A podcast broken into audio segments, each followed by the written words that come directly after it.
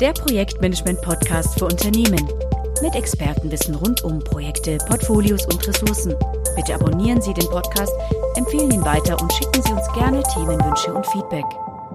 Willkommen zu einer neuen Podcast-Episode Retrospektive in agilen Projekten. Mein Name ist Tina Giottola und mein Gast heute ist TPG, Scrum und ACP-Trainerin Antje Lehmann-Benz. Hallo Antje, schön, dass du da bist. Hallo.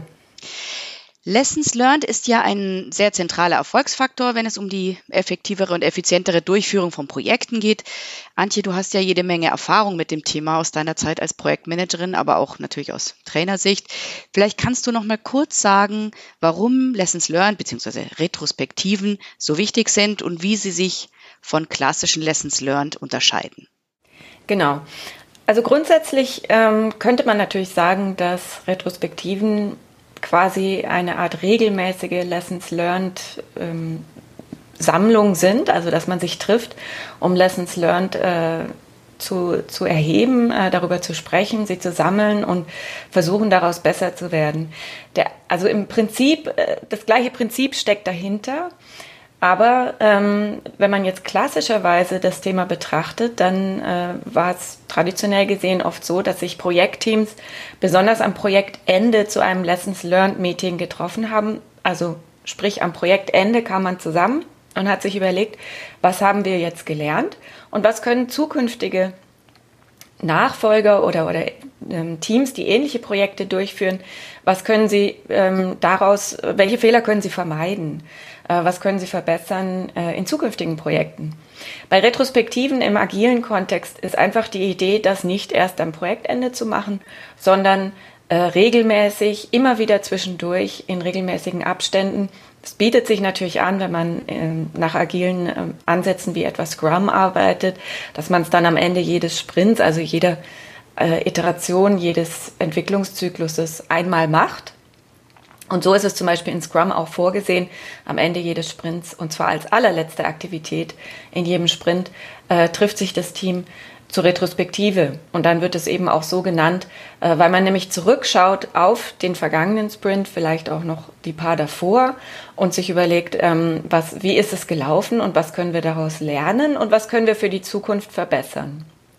Das heißt, das dahinterliegende Prinzip ist genau das gleiche.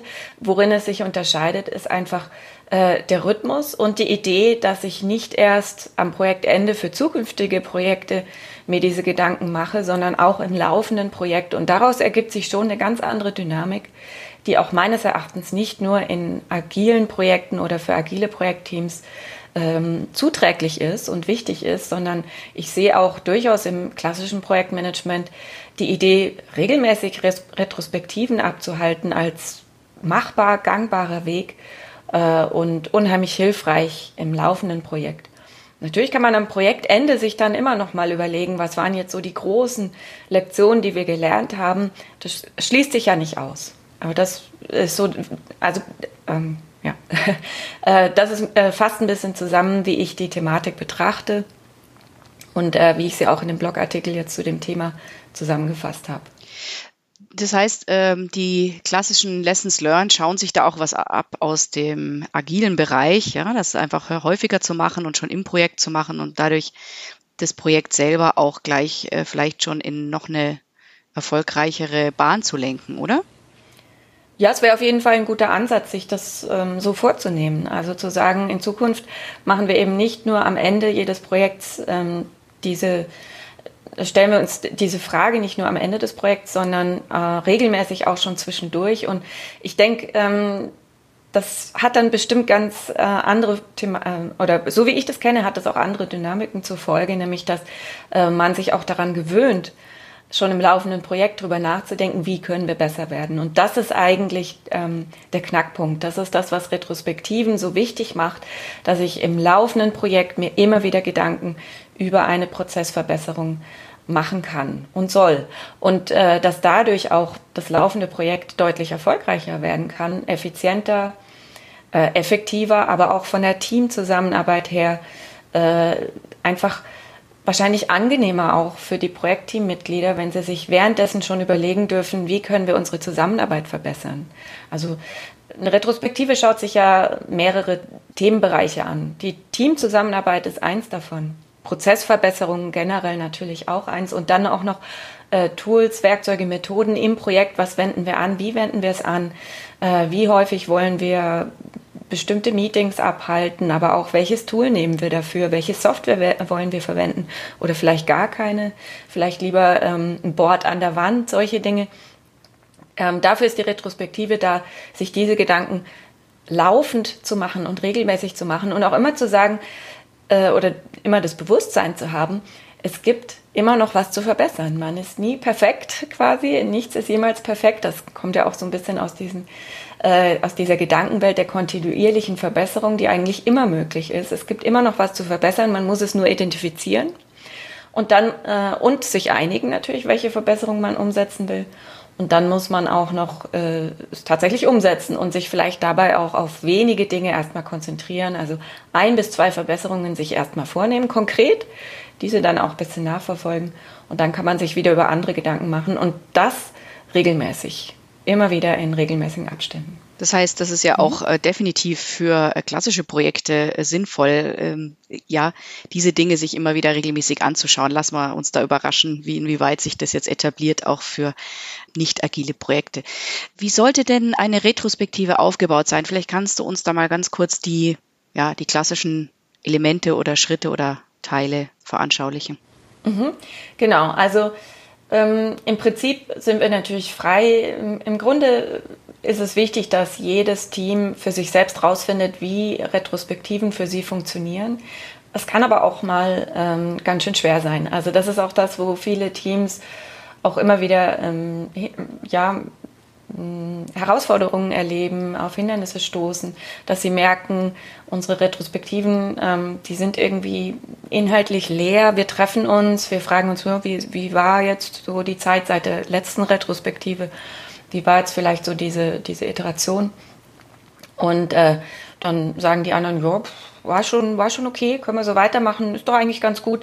Und dann geht's so weiter, Business as usual. Und eigentlich sind ja Retrospektiven gerade dazu da, äh, aus diesen Gedanken ein bisschen rauszukommen, das so ein bisschen aufzubrechen und zu sagen, ja, okay, es war gut, das ist ja schon mal ein schöner Startpunkt, darf man sich auch mal auf die Schulter klopfen, aber äh, lass uns durchaus trotzdem noch mal genauer hinschauen. Und dass man da äh, ein schönes, ähm, ja, einen schönen Rahmen für setzt.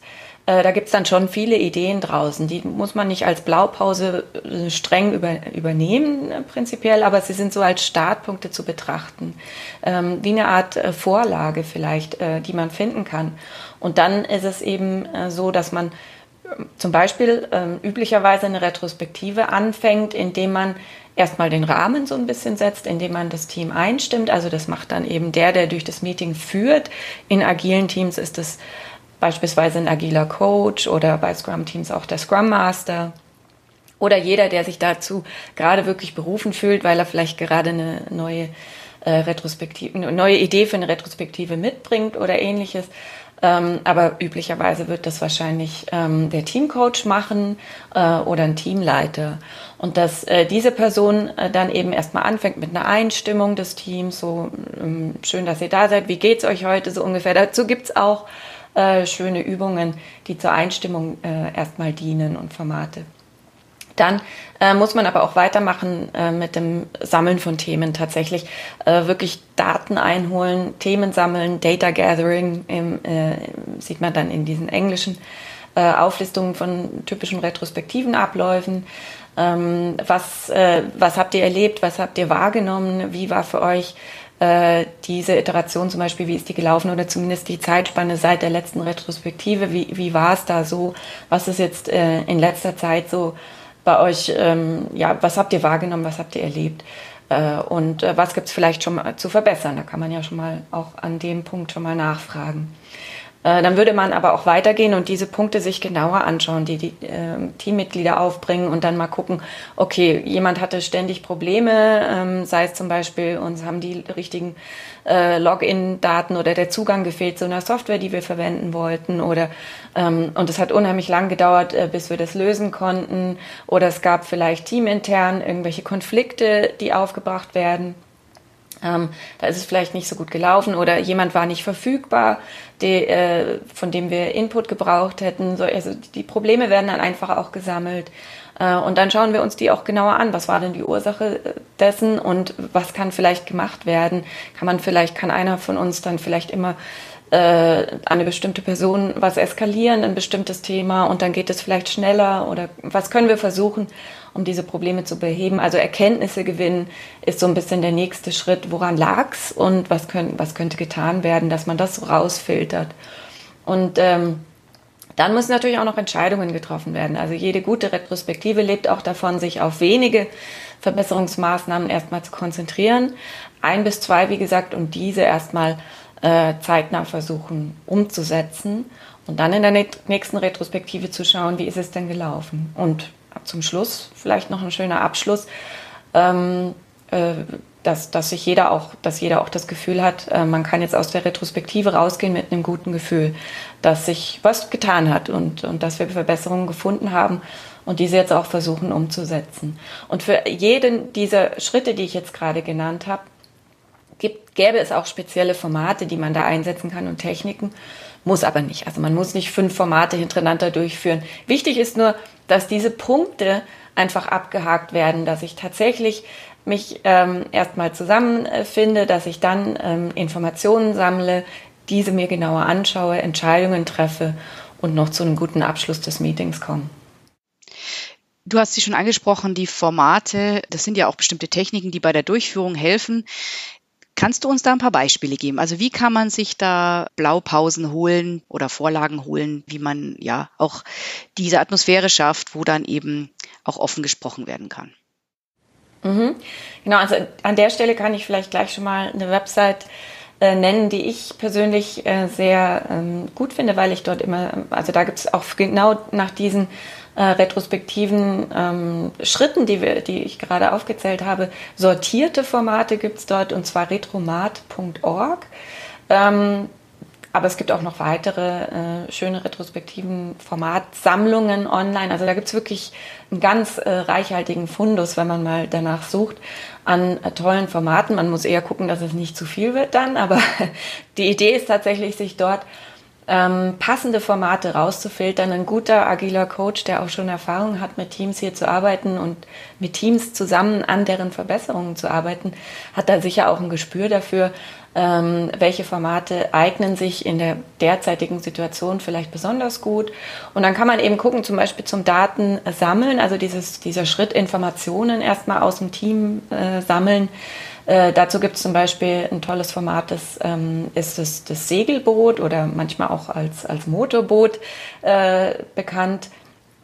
Das äh, ist dann, äh, dass man einfach ähm, das Bild von einem Boot eben an, an zum Beispiel ein Whiteboard malt und das Team überlegt sich anhand dieses Bildes, also es hilft einfach beim, beim Brainstorming, ne? anhand dieses Bildes ähm, könnte man zum Beispiel äh, Post-its an das Segel kleben oder auf das Segel kleben äh, wo drauf steht, was hält, äh, was treibt uns voran, ne? was, was läuft gerade richtig gut, was wollen wir, dass es weitergeht und so ein richtiges Weiter so, das wollen wir in der Retrospektive auch haben, die Info, was läuft gut und was wollen wir weiter ähm, machen oder vielleicht noch mehr verbessern und noch mehr in die Richtung gehen.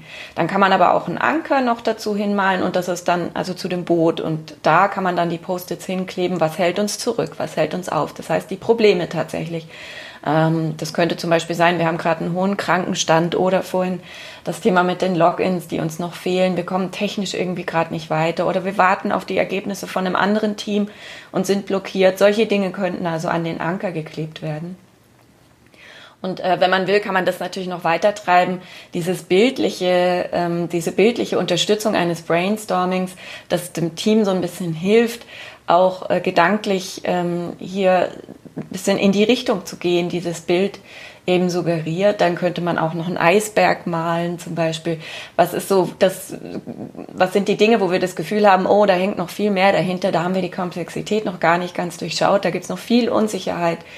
Ähm, und diese Themen könnte man dann an den Eisberg hängen, wenn wir das Gefühl haben, wir laufen vielleicht gerade auf einen zu äh, dass wir also auch das schaffen, aus dem Team raus, von den Teammitgliedern so ein bisschen die Warnungen äh, zu, zu, ja, nachzuspüren, was könnte vielleicht in den Köpfen der Teammitglieder vorgehen, was die vielleicht sehen, was wir vielleicht ähm, als Teamleiter im Moment gerade gar nicht so sehen, weil wir gar nicht so ähm, tief drin sind in der Thematik. Also auch technisch durchaus, was sind die Herausforderungen, die das Team sieht. Und ähm, ja, das ist jetzt ein Format, was ich jetzt hier ähm, vorgestellt äh, habe an der Stelle, weil ich einfach finde, dass es ein einfaches Bild ist, ein schönes Bild, womit sich auch jeder identifizieren kann. Und gerade wenn jetzt Teams noch nicht so erfahren sind, zum Beispiel mit der Durchführung einer Retrospektive anhand eines solchen Formats, dann ist das auch so ein bisschen für Einsteiger geeignet. Da kann sich jeder schnell reindenken und es ist auch nicht zu viel. Also es gibt retrospektiven Formate, die erfordern schon auch von dem Team ähm, eine recht hohe, einen recht hohen Reifegrad, ein recht, äh, recht hohes Vertrauen, eine recht hohe Vertrauensebene untereinander äh, und zum Beispiel Format, einfache, sage ich mal, Formate wie dieses Segelboot. Ähm, da, das ist erstmal so ein sanfter Start, wenn, wenn, wie gesagt, wenn jetzt ein Team noch nicht so viel Erfahrung hat damit, dann wäre das etwas, was ich da durchaus ans Herz legen kann, dass man sowas mal versucht. Da ist, glaube ich, jeder dabei. Kannst du uns noch ein Beispiel geben für ein komplexeres Format? Vielleicht nur kurz mhm. anreißen, dass man eine Vorstellung davon hat? Also es gibt zum Beispiel äh, Formate auch wie Writing the Unspeakable. Ähm, da ist wirklich ein hohes Vertrauens, äh, eine hohe Ebene an Vertrauen auch im Team vonnöten. Das heißt, ein Team kommt zusammen, äh, schwört sich erstmal so ein nach dem Motto, what happens in Vegas stays in Vegas. Also was wir hier besprechen, äh, verlässt den Raum nicht, damit klar ist, die Leute können wirklich frei äh, auch sprechen und wirklich auch über die Themen, die sie sich sonst vielleicht nicht so trauen anzubringen. Und das ist auch tatsächlich Inhalt dieser Übung, dass jeder auf dem Zettel schreibt, was ist denn für dich äh, das größte unausgesprochene Tabu in unserem Unternehmen. Und das ist natürlich schon, also da geht es schon deutlich einen Schritt weiter vom einfachen Segelboot hier ähm, zu einer Übung, wo ich tatsächlich auch ähm, mich trauen muss, als Teammitglied hier tatsächlich Dinge anzusprechen, die eben gerade sonst vielleicht nicht angesprochen werden. Und ähm, auch das Vertrauen habe, dass ich dafür eben jetzt keinen Ärger kriege. äh, und das machen dann alle. Ähm, in dieser Übung, dass sie für sich diese unausgesprochenen Tabus aufschreiben und dann ist Idee in dieser Übung, dass ich meinen Zettel zum Nachbar gebe, dieser liest vor, wir unterhalten uns drüber und am Ende wird tatsächlich nochmal zeremoniell werden diese Zettel dann auch zerstört, damit nochmal klar ist, okay, wir haben jetzt mal drüber gesprochen, aber es bleibt unter uns. Ne? Und das, denke ich, würde ich jetzt mit neuen Teams wahrscheinlich noch nicht machen, mit neuen Projektteams, die sich gerade erst kennenlernen. Das ist zu früh. Ähm, das kann man aber durchaus, wenn die Retrospektiven schon sehr gut laufen, kann ich mir sowas durchaus auch vorstellen, dass das tatsächlich sollte sich sowas zum Beispiel mal leer laufen, ne? wie ich vorhin beschrieben habe, dass ein Team sich häufig trifft und feststellt, ja, eigentlich sind wir ganz gut unterwegs, machen wir halt so weiter, Retrospektive zu Ende. Also das ist tatsächlich gar nicht so selten, dass Teams äh, diese Probleme haben, äh, dass sie da in der Retrospektive irgendwie zu, zu keiner Verbesserung mehr kommen dass man dann so eine Übung mal probiert ne? und dann mal guckt, ja, vielleicht gibt es ja doch noch was, aber ich muss tiefer graben. da, da habe ich eine Frage zu, ähm, wenn dann äh, Erkenntnisse daraus gewonnen werden über so Tabus, wie mhm. würde denn dann, äh, die Zettel werden verbrannt, aber man kann ja dann einfach nur optimieren, wenn man das auch irgendwie dann äh, nach oben trägt und nach außen trägt. Also in irgendeiner Form muss man das ja dann konsolidieren und als Maßnahme formulieren. Und dann ist ja schon irgendwie das nicht mehr ganz geschlossen. Oder es bleibt nicht mehr in diesem Raum. Tatsächlich ja. Also ich denke, ähm, im Grunde ist es vermutlich auch äh, einfach dafür geeignet, dass äh, man am, als Team äh, schon mal für sich unter sich schon mal weiß, okay, da gibt's halt auch gläserne Wände, da gibt's Mauern, da geht's einfach auch nicht weiter in unserem Unternehmen im Moment. Ähm, das ist das eine. Das andere ist, ähm, es ist natürlich auch nicht schön, wenn man sich da immer nur so um sich selbst rotiert und das Gefühl hat, man kann sowieso drumherum nichts verändern. Und es gibt ein paar unausgesprochene Tabus, äh, die sind einfach so, die müssen wir hinnehmen und da können wir jetzt nichts mehr tun. Ähm, insofern könnte man ne, natürlich einen Schritt weitergehen und sagen, ja, jetzt jemand wie ein Scrum Master oder ein agiler Coach, der hat ja durchaus auch die Aufgabe, mit, dem, äh, mit der um, umgebenden Organisation zu arbeiten eines Teams. Das muss übrigens nicht nur eine Firma sein, das können auch mehrere Firmen sein, wenn diese an einem Projekt beteiligt sind. Und dann ähm, sich mal zu überlegen, basierend auf der Writing the Unspeakable Übung als nächsten Schritt, was könnte denn ein Coach tun, äh, um tatsächlich mit den richtigen Leuten äh, versuchen, dran zu arbeiten und da ein Bewusstsein zu schaffen, äh, mal in die Veränderung zu gehen. Aber wir sprechen hier über Change Management, äh, organisatorisches äh, Change Management. Und wenn es dann nicht mal die eigene Firma ist, sondern vielleicht auch noch ein Kundenunternehmen, ist es eine unheimlich schwere Aufgabe. Da spaziert nicht einfach nur ein Coach zu irgendwelchen Leuten und ändert mal eben was, sondern das wäre natürlich der Anfang äh, großer Veränderungen aber auch der Anfang einer großen Chance, vielleicht doch was zu bewirken, äh, ein bisschen so eine Bottom-up-Revolution zu starten, mit natürlich den entsprechenden Erwartungen, die gesetzt sind, äh, dass, dass sowas dauert.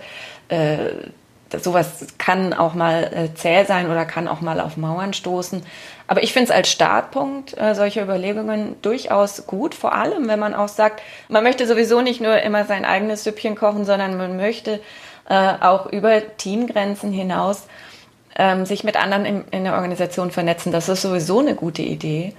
Ähm, und man muss ja jetzt nicht hingehen zu den anderen Teams und sagen, hey, was habt ihr bei eurer Writing the Unspeakable Übung an Tabus denn so identifiziert? Das hier sind unsere. Klar, man muss immer gucken, ähm, wie geht man mit so einer Information um. Die bleibt vertraulich. Aber den, die, die ähm, Essenz daraus oder die Verbesserungen, die man daraus identifiziert, diese kann man ja durchaus nach außen tragen.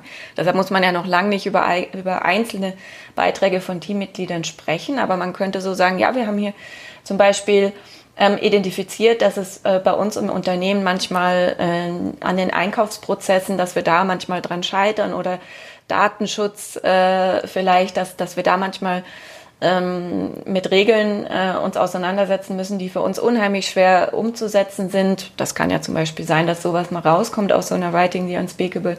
Und da kann man ja dann trotzdem gucken, ähm, vielleicht auch in der Vernetzung mit anderen Teams, ähm, was macht ihr denn? Kennt ihr vielleicht hier Leute, mit denen man reden kann? Ne? Also einfach ähm, mal als Startpunkt versuchen, hier in den Verbesserungsprozess einzusteigen. Wie gesagt, ohne jetzt mit dem Holzhammer zu kommen, ohne jetzt zu viele Erwartungen dran zu haben. Aber äh, langsam Schritt für Schritt im Bereich des Möglichen äh, durchaus hier auch mal äh, weiterzugehen als das, was man als Team im eigenen, in der eigenen Umgebung normalerweise so tut. Äh, da sehe ich durchaus Chancen. Äh, und habe das auch schon erlebt, dass wenn sich Teams dann vernetzen, wenn dann auch die richtigen Leute zusammenkommen, dass man da durchaus mehr bewegen kann, als man manchmal anfangs gedacht hätte. Ja, das klingt auf jeden Fall vielversprechend. Also das kann ich mir gut vorstellen.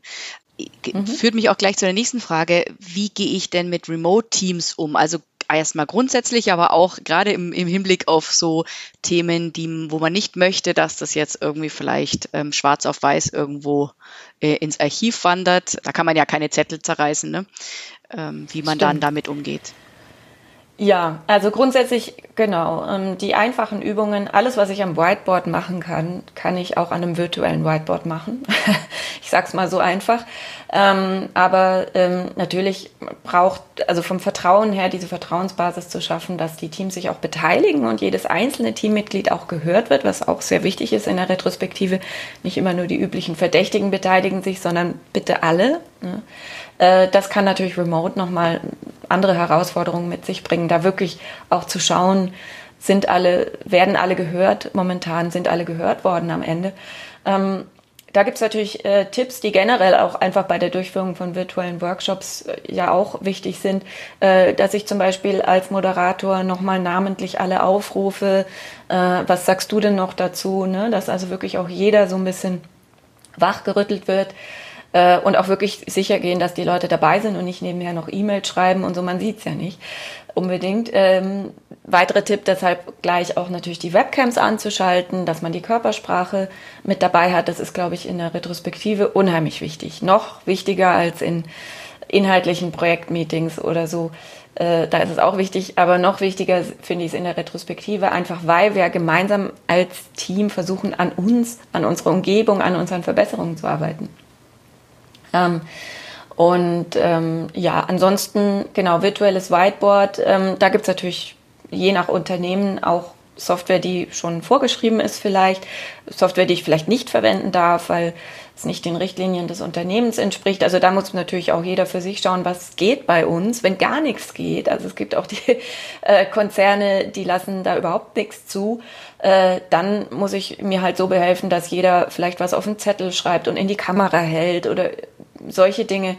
Ähm, also möglichst nah am ähm, Vor-Ort-Meeting, wo alle in einem Raum sitzen, einfach versuchen, eine Atmosphäre zu kreieren, ist dann einfach da die Herausforderung. Und wenn ich ein interaktives Whiteboard verwenden darf, wo alle auch mit reinarbeiten dürfen, also da gibt's auch schöne Software, ähm, oft was bei den was so bei den ähm, reinen Konferenzsoftwares dabei ist an Whiteboards, ist da noch nicht so ähm, ausgefeilt, aber es gibt so extra ähm, Websites, ähm, die ich verwenden kann, die wirklich auch interaktive Whiteboards bereitstellen, wo ich tatsächlich auch mit verschiedene Leute gleichzeitig drin arbeiten können, wenn sowas möglich ist in Hast einem du da Unternehmen. Ein Beispiel? Dann ist das mein Tipp.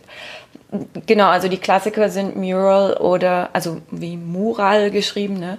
Äh, oder äh, Miro, M-I-R-O. Ähm, das sind so die, die Klassiker, äh, sitzen aber teilweise in Ländern, wo es eben datenschutzrechtlich vielleicht in Unternehmen Bedenken gibt, diese nicht einsetzen zu dürfen. Aber wenn es möglich ist, ganz klar, genauso auch ähm, Google, ähm, die, die Google Docs äh, Suite oder so, wo ich gemeinsam an, an Google äh, Dokumenten arbeite. Also mache ich häufig mit viel Erfolg. Wie gesagt, es gibt manchmal ähm, ähm, Leute, mit denen ich zusammenarbeite aus Unternehmen, äh, die darauf nicht zugreifen dürfen am Unternehmensrechner.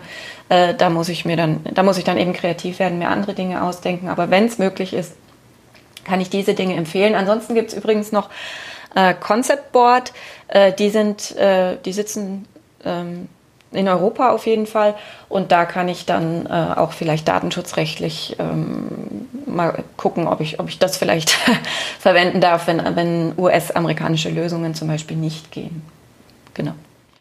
Wunderbar. Wie ist es mhm. denn, ähm, wir haben jetzt über die ganzen Möglichkeiten, Formate, Aufbau und so weiter gesprochen. Wie, was geschieht denn eigentlich nach so einer Retrospektive? Du hast schon erwähnt, da geht es dann um die Umsetzung. Vielleicht kannst du da nochmal ein bisschen drauf eingehen. Mhm. Genau, also es wäre so ein bisschen ähm, ja, so ein bisschen sinnlos natürlich eine Retrospektive abzuhalten, wenn ich danach nicht auch das Gefühl habe, äh, die Verbesserungen werden auch umgesetzt. Also das ist sogar eine große Gefahr in der Retrospektive. Ne? Selbst wenn sie ganz toll laufen, selbst wenn wir super Formate einsetzen, tollen Austausch haben, äh, wenn wir nachher das Gefühl haben, es wird ja eh, passiert ja eh nichts, bleibt ja eh alles beim Alten, dann wird auch hier die Motivation des Teams mit der Zeit stark nachlassen, sich hier überhaupt noch groß zu beteiligen. Das heißt, es ist unheimlich wichtig, diese Verbesserungen auch versuchen umzusetzen. Jetzt liegt es natürlich auch so ein bisschen am Team selbst, ähm, das zu machen und das zu, ähm, da auch dahinter zu sein, das auch nachzuverfolgen. Mein Vorschlag ist, äh, Verbesserungen, die identifiziert werden, wie gesagt, es sollten ja gar nicht zu viele sein, ein, zwei Verbesserungen maximal ähm, bis zur nächsten Retrospektive, dass ich diese mir wirklich ähm, vornehme als eine Art Arbeitsaufgabe. Also sie eintrage in zum Beispiel ein Backlog, was das Team verwendet ähm, zum Tracking und, ähm, und, zur Nachverfolgung von Aufgaben und, und zur Verteilung und zur Planung, ne? dass ich das da konkret mit reinnehme. Oder wenn jetzt wir kein agiles Team sind und nicht mit einem Backlog arbeiten, dann haben wir sicher irgendeine andere äh, Aufgabenliste oder sowas ähnliches irgendwo, äh, mit der wir arbeiten, vermutlich in der Software. Und dass ich da eben auch konkret die Verbesserungen mit reinnehme, damit sie allen vor Augen sind und damit sie auch nicht vergessen werden. Also einfach hier ganz einfacher Kniff ist wirklich, die, diese Verbesserungen als Aufgabe zu betrachten. So sieht es in Scrum übrigens auch der Scrum Guide, also diese offiz der offizielle Leitfaden für Scrum-Teams, äh, sieht es auch so und sagt auch wirklich, wenn ihr in der Retrospektive was identifiziert an Verbesserungen, nehmt es euch mit in äh, den nächsten Sprint-Backlog sogar tatsächlich. Ähm, nehmt euch mit rein als konkrete Aufgabe, die ihr euch vornehmt, damit ihr es nicht vergesst und versucht es auch nachzuverfolgen, wie ist die Umsetzung, wie schaffen wir es. Ähm, wenn das mit der Umsetzung der Verbesserung überhaupt nicht klappt, dann hat man ja die re nächste Retrospektive, um darüber zu sprechen, warum. Ne? Dann haben wir vielleicht noch nicht, sind wir noch nicht richtig auf den Grund gegangen, was tatsächlich wir tun müssen. Ähm, also mal angenommen, wir hatten als Verbesserung identifiziert, unser Coach äh, geht ähm, zum Datenschutzbeauftragten und bespricht gewisse Dinge äh, mit dieser Person, äh, um dem Team zu helfen an, an, einem, an einem Punkt, wo sie gerade, wo es gerade hapert, äh, irgendwie da neue Lösungen zu finden, wie sie die Software, die sie vielleicht gerade entwickeln, datenschutzkonformer gestalten können. Nun ist es vielleicht äh, passiert, aber der Coach hat irgendwie mit dem Datenschutzbeauftragten ähm, nicht richtig äh, kein, kein gutes Gespräch führen können oder es kam irgendwie nichts Richtiges raus. Dann war das vielleicht nicht die Verbesserung, die gerade gebraucht ist, sondern wir müssen vielleicht eine Ebene höher gehen oder wir müssen vielleicht nochmal andere Möglichkeiten mit anderen Teams zusammen erörtern. Also was es auch immer ist in der konkreten Situation. Aber ähm, die Idee ist tatsächlich hier äh, dran zu bleiben und zu gucken, dass, es, dass sich wirklich was verbessert. Und ähm, wie gesagt, wenn es nicht klappt, dazu sind die regelmäßigen Retrospektiven da, ähm, immer weiter drüber nachzudenken, was, was könnte da noch getan werden. Hast du denn noch eventuell Tipps, wie man da priorisiert? Angenommen, man hat äh, etliche Verbesserungsvorschläge. Wie entscheidet man dann im Team, welche gehen wir jetzt an? Weil du sagst, ein bis zwei sollte man sich vornehmen bis zur nächsten Retrospektive. Wie würdest du denn da vorgehen? Genau, deshalb ist der vierte Schritt in der Retrospektive Entscheidungen treffen so wichtig. Ähm, tatsächlich ist das ein Teil des retrospektiven Meetings, ähm, sich wirklich auch hier äh, was gemeinsam vorzunehmen und sich auch zu einigen. Wenn jetzt der eine sagt, für mich ist die beste Verbesserung in der nächsten Iteration, dass wir uns endlich eine neue Kaffeemaschine äh, zulegen, sonst kann ich nicht arbeiten. und das ist für mich auch wichtig. Und der andere sagt, ähm, nein, wir müssen dringend mal äh, in die, ähm, irgendwie in die Verbesserung unserer, unserer Datenbanktechnologie oder so schauen. Äh, dann sind es ja zwei völlig verschiedene Themen und eine Retrospektive darf ja auch so offen gestaltet sein, dass alles die, alle diese Themen auf den Tisch gebracht werden dürfen. Aber nichtsdestotrotz, am Ende muss ich mich konkret auf was einigen. Dann könnte man eben äh, zwar erstmal versuchen, Kompromiss zu finden und zu sagen, du, mach mal diesen, äh, die nächste Iteration machen wir die Datenbank und danach schauen wir uns nochmal die Kaffeemaschine an. Ähm, man könnte aber auch äh, tatsächlich hier mit richtigen demokratischen Mitteln arbeiten, also Abstimmungsverfahren. Äh, Dot Voting gibt's ja, also Punkte kleben, ne? wer, wer ist für welche Verbesserung und so. Da gibt's tatsächlich auch bei Retromat extra für diese Phase der Retrospektive, wo wir in die Entscheidungsfindung gehen müssen, gibt es auch Vorschläge, äh, die ich mir da zum Beispiel aus der Retromat.org äh, Webseite zum Beispiel holen könnte. Wunderbar. Hast du mhm. sonst noch irgendwelche Tipps, worauf sollte man besonders achten? Was sollte man vielleicht vermeiden unbedingt? Also so noch so deine last final famous words zum Thema Retrospektive. Genau, also ganz wichtig, eine Retrospektive muss einem Team gehören. Also Sie müssen das Gefühl haben, Sie dürfen sie aktiv mitgestalten. Ähm, das heißt nicht, dass sie nicht moderiert werden soll. Äh, ganz im Gegenteil, es braucht eine gute Moderation und am besten auch von jemand, der damit Erfahrung hat. Aber ähm, es soll nicht aufgestülpt werden von außen, wie eine Retrospektive auszusehen hat. Das heißt, äh, deshalb sind die fünf Schritte, die ich vorhin erwähnt habe, auch einfach, wie gesagt, nur ein guter Startpunkt. Es muss sich jedes Team selbst nochmal überlegen, wie wollen wir das konkret für uns umsetzen. Äh, es soll auch nicht von außen vorgegeben werden, wie lange ähm, sie konkret äh, dauern darf. Also natürlich gibt es auch dafür Richtlinien, aber ein Team muss am, am Ende auch für sich selbst rausfinden, äh, was brauchen wir in der Retrospektive, welche Dauer brauchen wir, welche Formate brauchen wir, ähm, welche grundsätzlich, äh, wie ist eine Retrospektive für uns gut? Es, man muss deshalb auch ein bisschen, ähm, man muss deshalb auch ein bisschen respektieren, dass ähm, das Team hier auch vielleicht ein bisschen unter sich sein sollte. Das heißt, es ist vielleicht keine gute Idee, wenn das gesamte Management auch noch mit dabei sitzt und zuhört. Ähm, auch mit Kundenpräsenz muss man ein bisschen vorsichtig sein bei Retrospektiven. Wenn das Team sagt, so, in dieser Retrospektive, die jetzt ansteht, möchten wir gerne den Kunden dabei haben, ist das wunderbar, aber das Team muss es entscheiden dürfen. Ähm, ist also keine gute Idee, wenn jemand von außen sagt, so, ich bin jetzt mal dabei, weil ich will jetzt mal zuschauen, was ihr da macht und was ist denn das überhaupt? Oder ganz krasses Beispiel, was äh, ich mal gehört habe in einem Unternehmen, wurde von, äh, von der Führungsebene vorgegeben, dass kein Team mehr eine Retrospektive abhalten darf, weil es anscheinend eine Zeitverschwendung sei. Also das ist natürlich falsch auf so vielen Ebenen. Ähm, Teams müssen für sich selbst hier äh, rausfinden dürfen und gestalten dürfen, was für sie, wie für sie ihre Retrospektive aussehen äh, und sein soll.